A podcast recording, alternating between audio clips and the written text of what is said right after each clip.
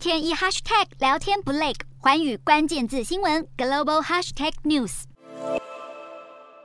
乌俄战争爆发，让原本因疫情紧绷的供应链雪上加霜，更导致能源与粮食价格不断狂飙。不过，一切似乎出现转机，近期大宗商品价格开始回落。有分析师认为，这代表了通膨即将触顶降温，对金融市场来说是一个好消息。今年以来，天然气价格一路飙升超过百分之六十以上，而最近一季回落了百分之三点九。原油价格也从每桶一百二十美元下降至每桶一百零六美元。小麦、玉米与黄豆的价格回到三月初的水准。不止如此，今年五月以来，棉花的价格已经下跌超过三成。铜与木材的价格也分别降低百分之二十二与百分之三十一，但即便有分析师点出通膨情势出现转机，却仍有专家抱持相反看法。经济评论员马凯认为，现阶段全球金融局势还是受限于多个无法改变的既定事实，包括乌俄战争、能源危机以及供应链吃紧等，这些问题都还没有解套方式，生产成本还是不断上升。因此，他呼吁投资人。